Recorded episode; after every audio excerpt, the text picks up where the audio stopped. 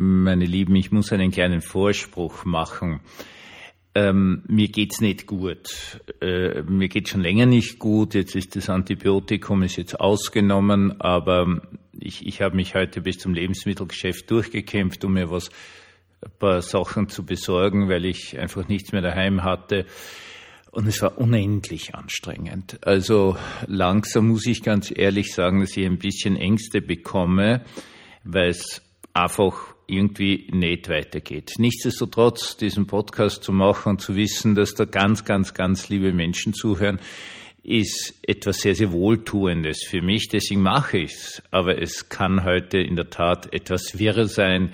Das mögen Sie von vornherein bitte vergeben. Herzlich willkommen zum Tagebuch eines Pfarrers von eurem Hans Spiegel.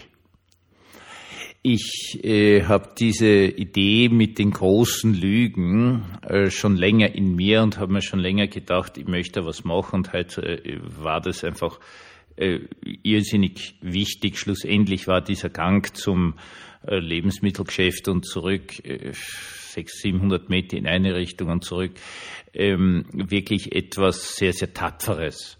Ist die Frage, ob es gescheit war. Ja, also wie daheim, wie ich bin gegangen ganz langsam auf der Straße und hatte über 100 Puls. Dafür hat meine Apple Watch. War das jetzt gescheit? Hätte ich irgendeine andere Lösung finden sollen, finden können? Ich weiß es nicht. Ja, meine Lieben, ich ähm, äh, Tapferkeit. Also Tapferkeit ist etwas, was in meiner Familie drinnen liegt. Ursprünglich kommt meine Familie aus Oberösterreich, aus einer hügeligen Gegend.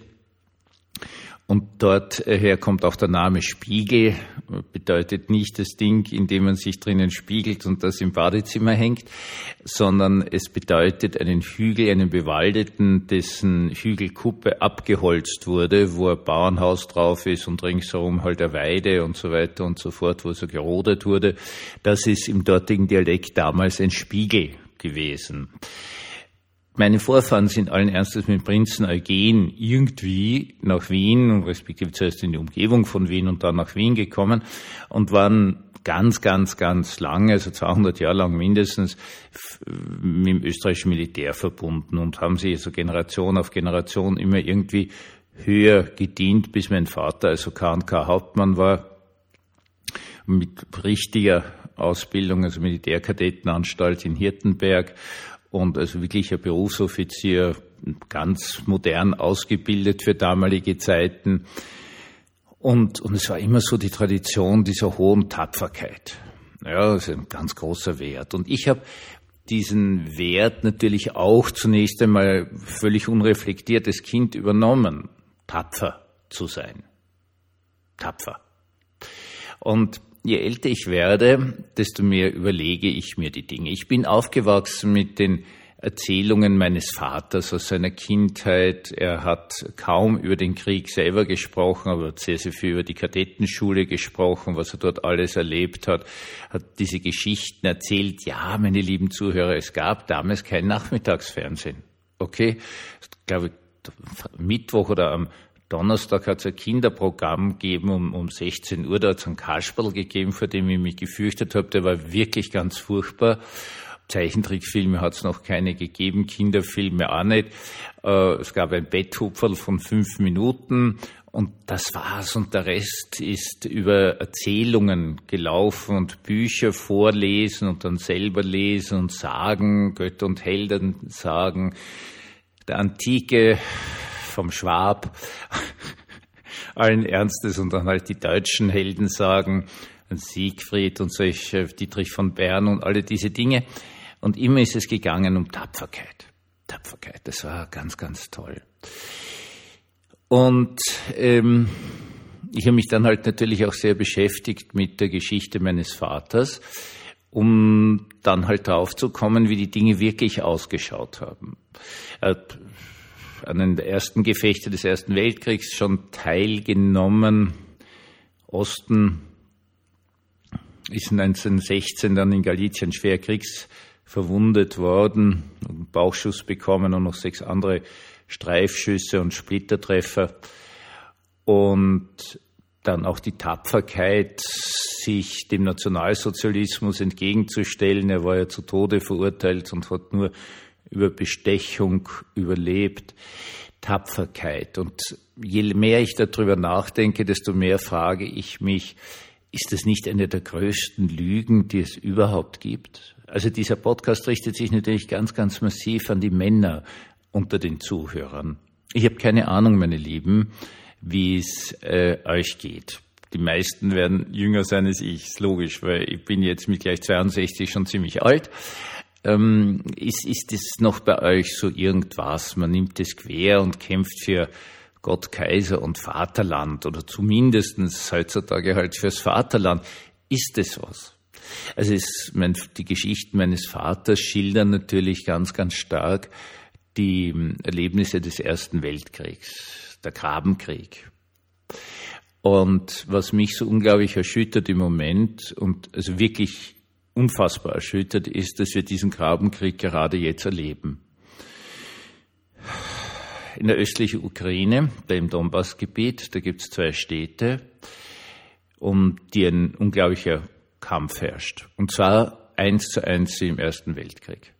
Graben, Laufgräben, ähm, aus dem Graben raus, vielleicht 100 Meter Raumgewinn, unglaubliche Anzahl von Toten, unfassbare Anzahl von Toten, in die Tausende und Abertausende bereits gehend, kaputte Menschen, anonyme Menschen, die werden da für vielleicht 20 Meter Raumgewinn geopfert.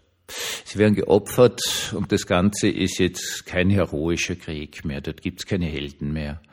Da gibt's nur noch den Fleischwolf da gibt's den bedeutungslosen Tod. Der oder der ist vollkommen gleichgültig. Wer aus dem Graben rauskommt, der wird halt von Maschinengewehren beschossen. So, dort läuft das so, ja.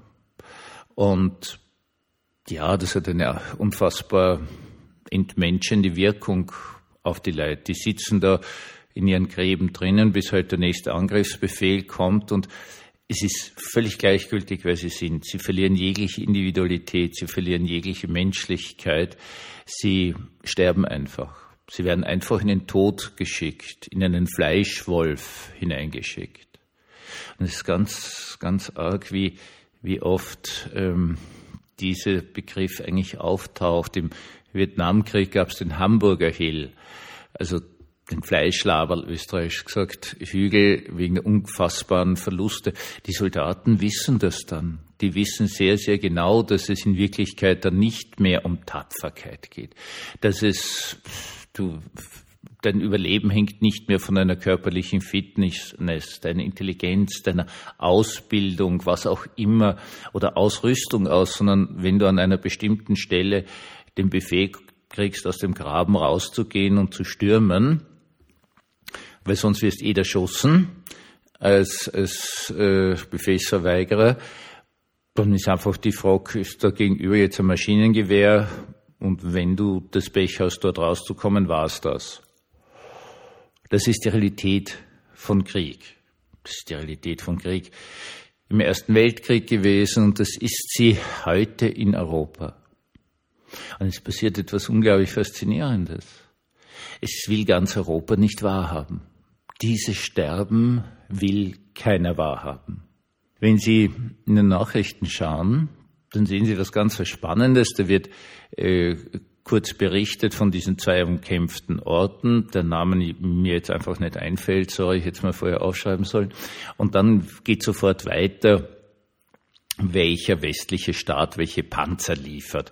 Und ob die, die Deutschen jetzt eh endlich ihre wunderbaren Leopard 2 liefern und doch nicht oder schon oder wer auch immer und wie über welche Zwischenländer irgendwas geliefert wird, darum geht's nicht. Es geht darum, dass wir im Moment einen Krieg haben, der nicht der schöne, neue, moderne Krieg ist, eine, eine Luftlandeoperation und die Sache ist vorbei nicht einmal irgendwie die von mir aus Panzerschlachten des Zweiten Weltkriegs mit hoher Geschwindigkeit gefahren in Zangenmanövern und so weiter und so fort, sondern wieder in diesen unfassbar grausamen Fleischwolfkrieg zurückgefallen sind.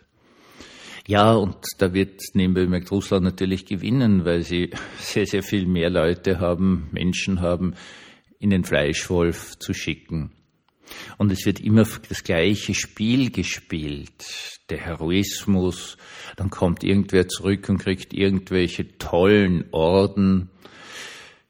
In der Ukraine habe ich gesehen, da haben sich dann, haben jetzt zu Weihnachten irgendwelche Soldaten sogar im Gottesdienst drinnen durch den Priester irgendwelche wahrscheinlich Tapferkeitsauszeichnungen bekommen und haben dann alle gerufen, lang lebe die Ukraine und ich werde für die Ukraine alles tun oder so in der Art. Nee, es bleibt eh nichts anderes über. Ähm, wir schauen zu. Ich möchte an dieser Stelle eines festhalten. Es gibt keinen Heroismus im Krieg. Den gibt's einfach nicht. Es gibt nur den Fleischwolf, in den junge Menschen hineingeschickt werden und wenn es dann ganz schwierig wird, dann auch die Älteren hineingeschickt werden und die ganz, ganz Jungen einfach als Kanonenfutter. Das ist die Realität. Und über dieser Realität liegt die große Lüge der Tapferkeit, wo man dann irgendwelche tollen Orden kriegen kann. Deutschland damals den Pour la Mérite, in Österreich den Orden der Marie-Theresienritter, diese super tollen Orden. Wer hat die in Wirklichkeit bekommen? Ein paar Helden wie der Herr Göring, der was weiß ich, wie viele Luftsiege errungen hat. Aber den Pour la Mérite haben primär mal die hohen Generäle bekommen, Mitglieder des Generalstabs. In Österreich ja genau das Gleiche. Ein, ein, ein Flieger, ein paar Flieger haben den Marie-Theresienritterorden bekommen, ansonsten haben es halt, ja, die Generäle bekommen, die die anderen in den Fleischwolf geschickt haben. Tapferkeit ist eine der gefährlichsten Lügen der Weltgeschichte. Es verblendet den jungen Männern den Verstand, bis sie die Realität erleben, ihre Menschlichkeit verlieren, ihre Individualität verlieren und einen bedeutungslosen Tod sterben. Und meine Lieben, vielleicht wäre es doch langsam an der Zeit, dass wir umdenken, dass wir aufstehen, dass sie sagen, wir wollen das nicht mehr, wir dulden es nicht mehr, wir lassen es nicht mehr zu. Einen gesegneten Abend uns allen.